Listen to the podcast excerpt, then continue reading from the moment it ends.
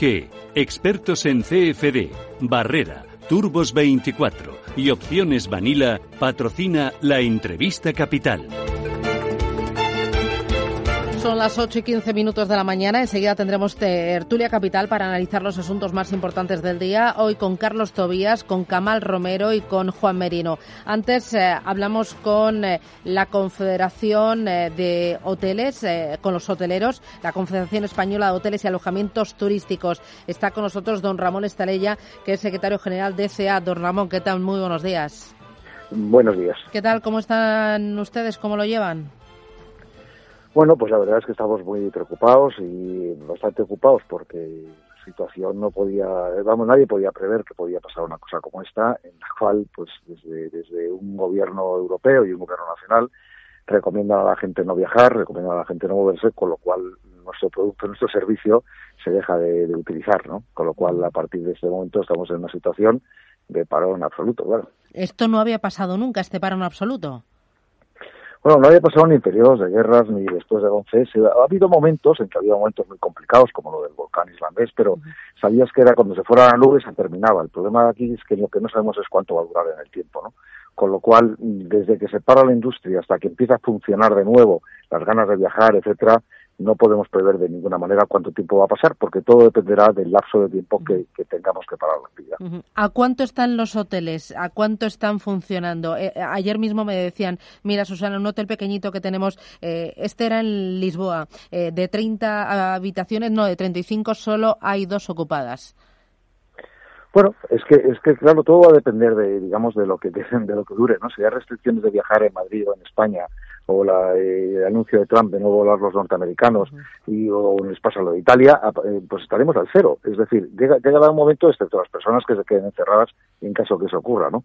Es decir, no podemos prever cómo, en, cuánto están o cuánto estarán, pues cada día menos y si esto dura mucho, pues pues nos quedaremos sin, sin nadie. O sea, eh, llegará un momento en que en que nadie mm, se moverá de sus casas, y, entonces eso es lo que produce, desde luego, es, una, falta absoluta de actividad. Eh, hoy el Consejo de Ministros va a aprobar medidas económicas para hacer frente al impacto del coronavirus. Eh, desde la Confederación, ¿qué le piden ustedes al Ejecutivo? ¿Qué medidas? Bueno, estamos pidiendo dos tipos de medidas. Eh, una, intentando que por condición, digamos, una, un tema de tesorería, es decir, tenemos que seguir haciendo frente a costes de todo tipo, ¿no? Y entonces vamos a pedir que, de qué manera se puede, se puede dilatar esos pagos o se pueden posponer esos pagos, da igual que sean de impuestos, da igual que sea de seguridad social, cotizaciones, etcétera. Es decir, algo que permita a la empresa seguir teniendo pulmón financiero todavía para poder hacer frente, digamos, a, este tiempo de parón, ¿no? Por otro lado, unas medidas eh, laborales, ¿no? De qué manera, si tenemos que cerrar la actividad, esto no tenga que suponer despidos masivos de personas, pues un ERTE, por ejemplo, ¿no? Tarda, en una pyme tarda dos meses desde que lo anuncias hasta que te lo aprueban, con lo cual, eh, si, pasan dos meses, las, empresas no tienen capacidad, son empresas que necesitan mucho circulante para poder trabajar y lo que no puede es seguir manteniendo los, los, gastos con cero ingresos, ¿no? De forma que, las, que le estamos pidiendo por ese lado es, un, es, es que la empresa pueda seguir de alguna manera funcionando y en caso de cerrar, que los costes se queden congelados. En segundo lugar, lo que estamos pidiendo es una información clara, clara, precisa, que se tenga en cuenta todas las informaciones. Nosotros estamos absolutamente en manos de lo que diga el Ministerio de Sanidad y cumpliremos escrupulosamente todo lo que están diciendo. Pero lo que también pedimos es que haya una cierta coordinación. Voy a poner un ejemplo. No puede ser que nos digan que, que se acaba el inserso en una rueda de prensa y que no sepa nada ni el propio inserso, que no sepa nada los hoteles ni las personas que están viajando.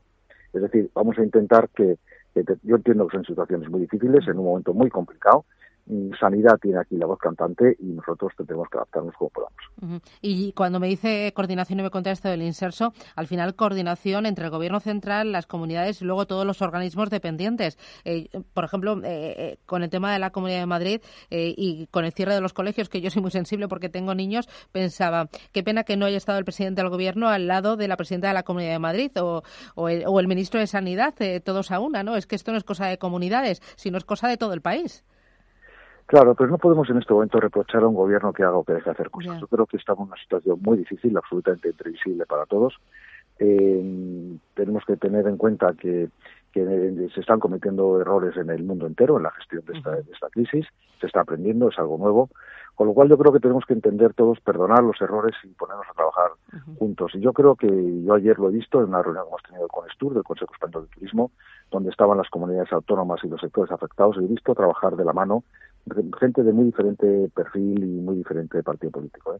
Yo creo que no es un momento de ponernos a reprocharles cosas a nadie, sino, sino vamos a intentar construir en una situación que nunca hemos vivido, porque no lo ha vivido el mundo, y, bueno, a ver cómo somos capaces de salir de esta, porque lo que estoy seguro es que esta. Hablaba usted de agilizar los ERE temporales, eh, porque el sector no va a tener más remedio que acometer expedientes de regulación de empleo temporales, no hay otra. Bueno, es que parece sentido común, ¿no? Cuando no tienes eh, clientes y tienes los gastos es que no puedes seguir manteniendo a, las empresas. Las empresas casi el 50 al 55% de media es gastos de personal, ¿no? De mantenimiento. Si no tienes ingresos, no puedes seguir manteniendo. Pero lo que tampoco queremos es que todas estas personas que están trabajando con nosotros, vamos a hablar, por ejemplo, de los hoteles de temporada, ¿no? Donde tienes la llamada obligatoria de los fijos discontinuos. Cuando cierra la actividad, tienes que abrir, pues en Semana Santa, ¿no? Si no puedes abrir, tendrá que modificarse la norma de forma que los fijos de contenido vendrán más tarde, pero o sea, no que tengas la obligación de cogerlos. Claro, todo esto eh, en ese momento está chirreando ante trabajo, seguridad social, todo, porque porque rompe los planes de, todas las administraciones públicas, empresas, trabajadores, familias.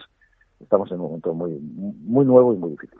Entiendo que también eh, le pedirán al gobierno el evitar las mejoras salariales pactadas en los convenios. Ahora no estamos para eso. Bueno, no estamos hablando de que si vamos a subir un 2%, un 3%, un 5%. Estamos hablando de algo mucho más serio, mucho más corto. ¿no? Es decir, las circunstancias actuales no son de un 2%. Es decir, las circunstancias actuales, es decir, nosotros queremos seguir teniendo muy buenos salarios. No sé, yo creo que se sabe que en España los salarios del sector de hostelería y están muy por encima de nuestros competidores europeos y estamos muy orgullosos de ello, de poder haber hecho frente durante mucho tiempo a eso, ¿no? Lo que sucede es que ahora no estamos hablando de un 2%, sino que estamos diciendo es de qué manera podemos congelar la actividad cuando no hay actividad. Eh, por ejemplo, mencionaba lo del inserso. Eh, la suspensión de los viajes del inserso, ¿a usted cuánto les cuesta? Bueno, no es a nosotros. Todo va a depender del tiempo que dure, porque el inserso en termalismo es hasta diciembre y el inserso, en principio, aunque es hasta junio y algunos circuitos son en invierno, si se prolonga otros meses, eh, es decir, si simplemente lo que producimos es un parón, un traslado a más adelante, pues nos costará menos que si lo que hay es una suspensión total, ¿no? Con lo cual es imposible evaluarlo cuánto cuesta.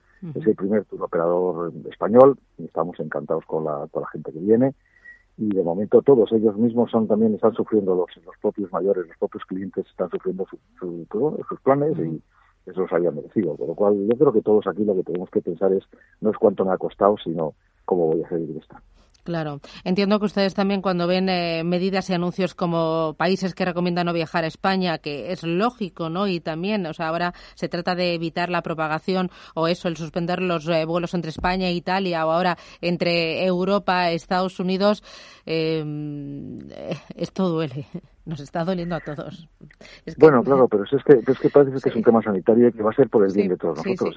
todos entendemos que si una fábrica de coches le dicen que le suspenden el tráfico de mercancías y no le llegan los repuestos, tiene que parar la producción y construir, pues es lo que nos está pasando a nosotros, es un paro absoluto de la producción, pues nos están llegando avisos de otros países porque, digamos, lo que no, porque parece ser que tienen que hacer frente de esta manera a una propagación de algo que puede ser peligroso para la humanidad, lo cual, pues, pues no nos queda más remedio que, que empujar, intentar buscar, yo digo, medidas de eh, que, que, que, mañana podamos, el día que esto se termine, volver a salir nuevamente intentar ayudar, ayudar y poner a nuestra disposición todos nuestros medios para, para nuestras empresas, nuestros clientes, que no que no crean que nadie se va a aprovechar de esta situación. Es algo no querido por ninguno. Claro, y que termine cuanto antes, a ser posible antes de Semana Santa, ¿no? Porque si no, la Semana Santa va a ser eh, un desastre.